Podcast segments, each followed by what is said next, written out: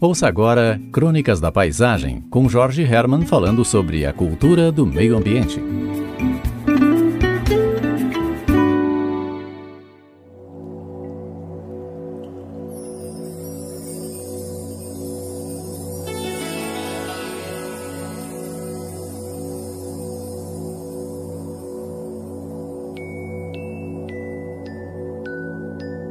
Queridas e queridos amigos da nossa Cultural FM. Hoje estamos iniciando um novo programa que aos poucos foi sendo gestado quando ainda se chamava Torres Cultural.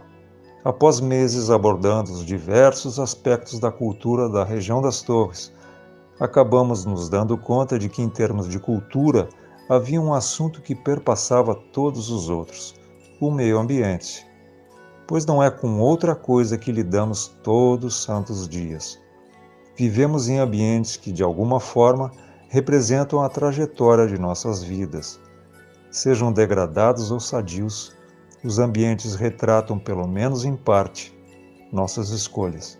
E é disso que trataremos basicamente daqui para frente neste programa. Escolhas. Tudo o que nos diz respeito reflete nossas escolhas.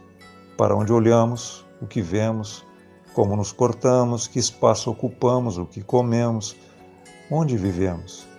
Tudo isso nos reflete, de cima a baixo. Nosso entorno é nosso espelho. Uma cidade, a sua silhueta, suas desigualdades e a forma como ela ocupa o espaço disponível também nos reflete. Por isso, a partir de agora, este programa ingressa num novo cenário e troca de nome, passando a se chamar Crônicas da Paisagem. Não é um nome novo. Há muitos anos ele tem sido utilizado para nomear uma série de crônicas ilustradas que têm sido editadas nas redes sociais, a respeito da forma como o ser humano vem tratando os ambientes naturais. Então, bem-vindos às Crônicas da Paisagem. Este programa que seguirá com seu horário habitual e também estará sendo armazenado no YouTube, na página da Cultural FM Torres. Então comecemos nossa caminhada, que é longa e, na verdade, nem termina. Conheço um lugarzinho que fica entre Santa Terezinha e Imara, uma curta faixa de praia. É uma lacuna entre os balneários que se conectam ininterruptamente mas isso é acidental. Esse trecho de praia livre de construções deve ter no máximo uns mil metros, mas é o suficiente para que ali se possa ver toda a fauna varrida de outros trechos do nosso litoral. Ali vejo talhamares em pequenas formações indo e vindo, roçando seus grandes bicos na água no seu jeito tão peculiar de pescar.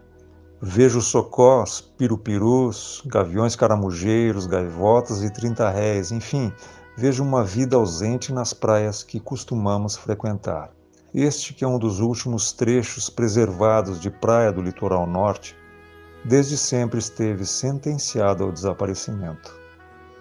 Um dia, há mais de meio século, quando criança, eu o conheci maior, muito maior ele representava para mim o limite do mundo conhecido. Dali em diante, tudo era incógnita. E cada vez que eu ia para lá, me sentia feliz, porque podia embarcar nas asas da imaginação. Mas um dia entendi que temos a necessidade insaciável de ocupar todos os espaços que consideramos vazios, pois não toleramos reconhecer em nós mesmos o vazio. E como é estranho o nosso comportamento. Cansei de ouvir nossas praias serem diminuídas em comparação com as de Santa Catarina. Quase todos pareciam ter a necessidade de desdenhar nossas praias e, com um sorriso debochado, comparar realidades incomparáveis. Por essa atitude das pessoas, nossa costa passou a ser uma costa de segunda categoria. No entanto, a cada verão, todos vinham para o nosso litoral mas vinham cegos para os encantos deste lugar que não reconheciam. Não viam a sua poesia, não tinham olhos para a sua beleza discreta e decretaram o fim dos campos de dunas, dos capões, restingas e banhados. Em seu lugar, ergueram mais do mesmo, cidades, e transportaram para aquele lugar que julgavam monótono o tédio. Hoje, esses pequenos trechos de natureza que sobrevivem ao nosso avanço precisam de uma trégua. É muito pouco que restou, mas é importante para que não transformemos tudo à nossa própria imagem e semelhança. Se refrearmos nosso impulso, poderemos ainda deitar o olhar sobre os horizontes luminosos que, numa vastidão cheia de potência poética, conectam dunas, capões e lagoas e lá do fundo trazem a imagem sagrada da grande Serra Geral.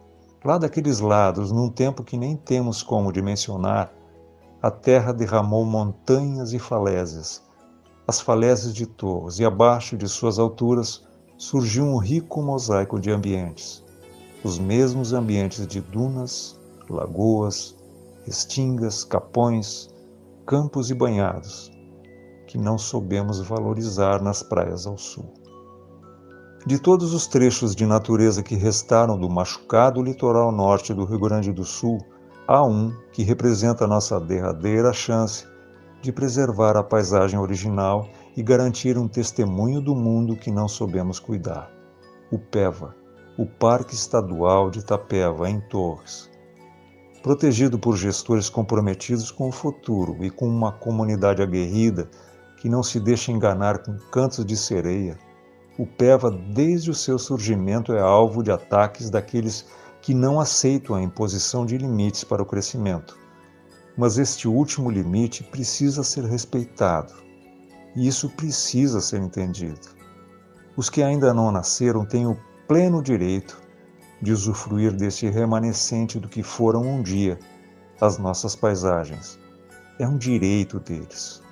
Um dia já se disse que o espaço que ocupamos, na verdade, estamos tomando emprestado das futuras gerações. Não é nosso, é delas. Portanto, cuidado, respeito, e cautela. Os esforços que tornaram o Parque Estadual de Itapeva uma referência entre todas as áreas de conservação do Estado não podem ser ignorados.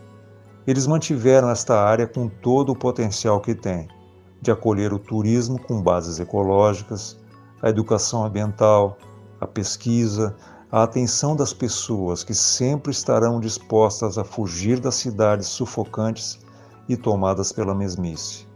Um dia talvez comecemos a admitir que a monotonia que destruiu quase todo o nosso litoral estava apenas em nossos olhos. Quem está aqui nos proporcionando essa magnífica companhia musical é o Frank Steiner Jr., que compôs o que ele chamou de I Ching Symphony, inspirada no I Ching, o livro das mutações, um oráculo milenar gestado na China, inspirado nas forças da natureza que em seu movimento simbolizam as nuances de nossa própria natureza. O tema que vocês ouvem é uma referência ao trigrama que representa o vento. E ilustrando a postagem no YouTube, vocês poderão apreciar a paisagem da guarita numa pintura iniciada por Paulo Batista, um artista torrense e que tive a honra de concluir. Nos bastidores, o responsável técnico por deixar essa mensagem pronta para cruzar fronteiras nosso amigo José Newton Teixeira. E acolhendo este que vos fala, a paisagem sonora da nossa Cultural FM, a parceira de todas as artes. Semana que vem eu volto e é para falar um bocado mais sobre o Parque de Itapeva, sua equipe e as riquezas que ela protege. Infelizmente, uma hora chega a hora de ir embora e obedientemente eu vou, porque, como já disseram, a fila anda. E a programação da Cultural FM está repleta de boa música e de gente boa. Então tá. Tchau, tchau.